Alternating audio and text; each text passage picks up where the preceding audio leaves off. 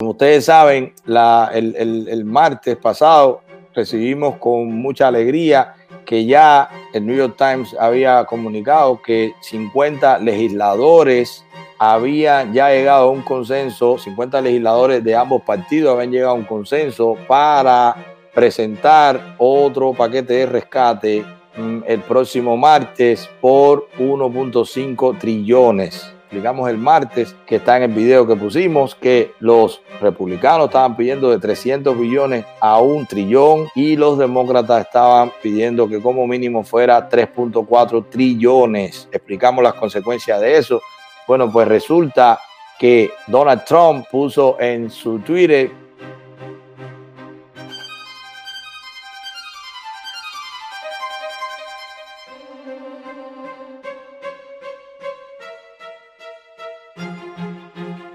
que aunque los republicanos querían que fuera hasta un trillón, él estaba dispuesto a hablar con los congresistas que no estaban o con los legisladores que no estaban de acuerdo, porque ustedes saben que eso primero pasa por la Cámara de Representantes y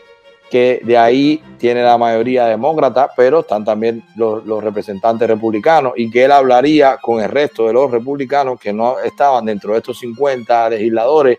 para que aprobara aunque fuera 500 billones más, porque es 1.5. Él entendía que era mucho, que era hasta un trillón, pero que por esa diferencia no iba a parar en estas situaciones tan difíciles que un día cuenta, señores, porque después el mecanismo para dar todo esos dinero en préstamos, en ayuda directa, en transferencia electrónica o en cheque, ustedes saben que toma un par de meses más. Así que no es un problema de campaña. Es posible que los que se aprueben ahora no lleguen a la casa. Hay personas que no lo van a recibir hasta finales de noviembre o principios de diciembre. Con la necesidad que hay ahora, que hay gente que está teniendo falta de liquidez, gente que está pagando, lo vimos, 3.5 millones de mortgage atrasados, gente que está dejando de pagar su mortgage, que ya están recibiendo eh, comunicaciones que están atrasados, pero hay 21 billones de dólares en atraso en renta, que son inversionistas o dueños de casa que están dejando de recibir el ingreso por la renta de su inquilino porque ellos, los inquilinos, no pueden pagar. Entonces, ante esta situación, la noticia que recibimos después que la de Trump es que los republicanos pueden ceder o que él va a insistir en que cedan por 5 billones más, aunque se pase de un trillón. Bueno, pues la respuesta de Nancy Pelosi, líder de la bancada demócrata, es que nada de eso, que como mínimo 2.2 trillones. Imagínense, si la primera vuelta fue 2 trillones, pues si ahora se vuelve a hacer 2.2 trillones, estamos hablando de 700 billones de dólares más, porque ella entiende, ojo, ¿por qué? Mira las razones que da la Pelosi. I think Secretary Mnuchin, I mean, what deal can we have, uh, Crazy Nancy? Kramer le dice Crazy Nancy porque eso lo vimos en el video pasado. Pero las razones que ella da es, primero, que está diciendo que estos cheques que está entregando el presidente Trump pues sería un mecanismo también de publicidad, de campaña, que es lo que quiere o que los republicanos lo que quieren es que la gente se sienta contenta porque va a recibir un cheque con la firma de Trump. Ojo, no estamos hablando de pensamiento económico, no pensamiento político. Por eso la clase política uno tiene que escogerla bien, porque en este momento donde la gente está a punto de perder su casa, o los dueños o, o los inversionistas están a punto de perder su inversión o sufriendo flujo de caja,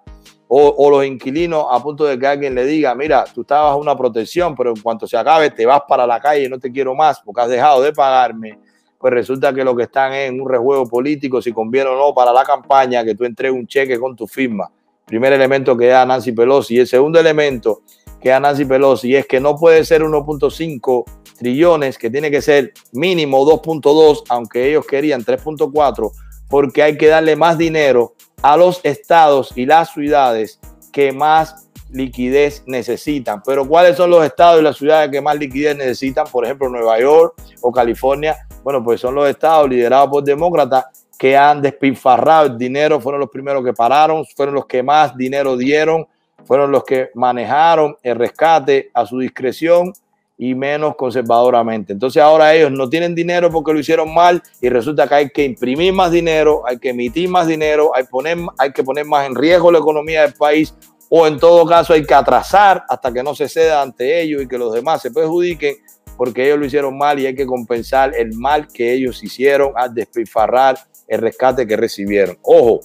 están pensando en política en los dos lados. Están pensando en política en porque dicen que el presidente Trump se ganaría simpatía si entrega unos cheques con su firma y están pensando en política porque dicen que necesitan más dinero para estos estados y estas ciudades demócratas, que según ellos necesitan más dinero porque fueron más afectados.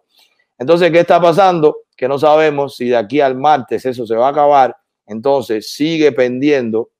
el futuro de la liquidez o el futuro de la economía de este país.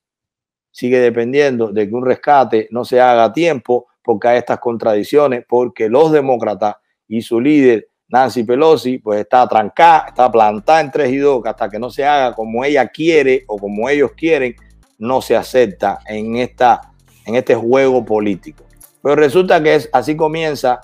en, a nivel federal, ok, pero a nivel estatal resulta que, aquí tengo su nombre, la presidenta del Partido Demócrata de la Florida, en un Twitter dijo que estos préstamos PPP que emitió el gobierno, en este caso siempre acusando al presidente Trump, habían sido un desastre porque se habían utilizado principalmente, que lo veo mucho en los demócratas cuando me critican, cuando yo digo que, vote por Biden, vota por Raúl, muchos demócratas me critican diciéndome que el presidente Trump lo está haciendo mal y que estos préstamos PPP, los que protegen los pagos de nómina, los habían dirigido principalmente a las grandes corporaciones. Esto dice esta señora que ella se llama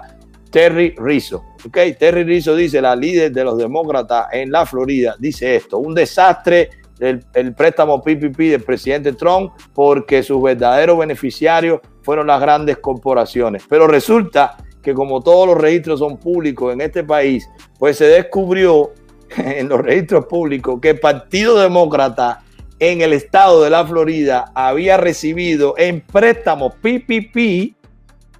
lo mismo que ella dice que iba a las grandes corporaciones, había recibido de 350 mil dólares a un millón de dólares para proteger sus empleados. Pero después, como era solamente una noticia bajo los registros públicos, bueno, pues quedó así. Pero resulta que esa noticia generó tantas críticas que tuvieron que aceptarlo. El Partido Demócrata en la Florida tuvo que aceptarlo y devolver 780 mil dólares que había canalizado como préstamo PPP para sus, sus empleados del partido.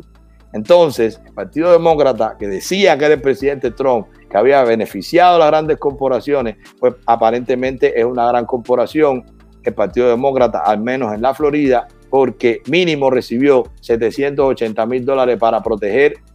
a más de 100 empleados de ellos. Pero si seguimos y, y vamos del Estado, vamos a la ciudad, pues resulta que hoy tenemos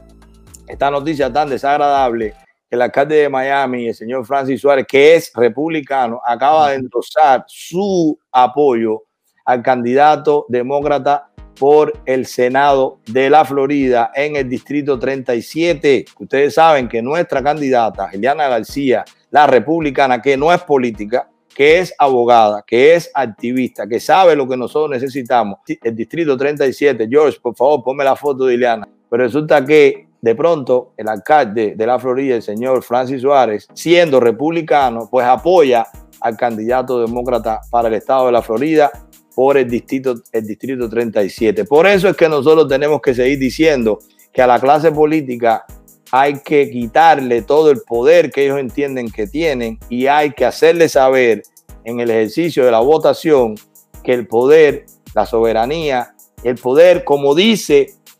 como dice el, tribunal el Tribunal Supremo de este país,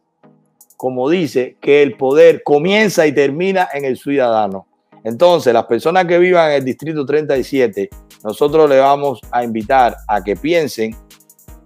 si van a dejarse llevar por la propaganda política o si van a votar por quien ellos entienden que realmente los va a representar. En este caso, Ileana García, vean el video. Yo quisiera que George ponga en el, el link del video en el chat para que vuelvan a ver qué mujer, qué madre, qué profesional es Ileana García y qué ha hecho su rival, el incumbente actual senador de la Florida por el eh, por el distrito 37, un demócrata. ¿Ok? Ese es el comentario económico de hoy. Queríamos hacerle saber que la alegría que nos dio el martes de anunciar que posiblemente se aprobaba el paquete económico, fue una tristeza hoy, que a última hora supimos que Nancy Pelosi dice que nada de eso, que hasta que no se dé el dinero que ellos quieren, no lo van a aprobar y no lo van a dejar que pase por la Cámara Baja. Si no pasa, señores, por la Cámara Baja, por los representantes, pues no va a poder subir al Senado, que es donde hay mayoría republicana. Entonces estamos a merced de lo que ellos decidan. Coqui,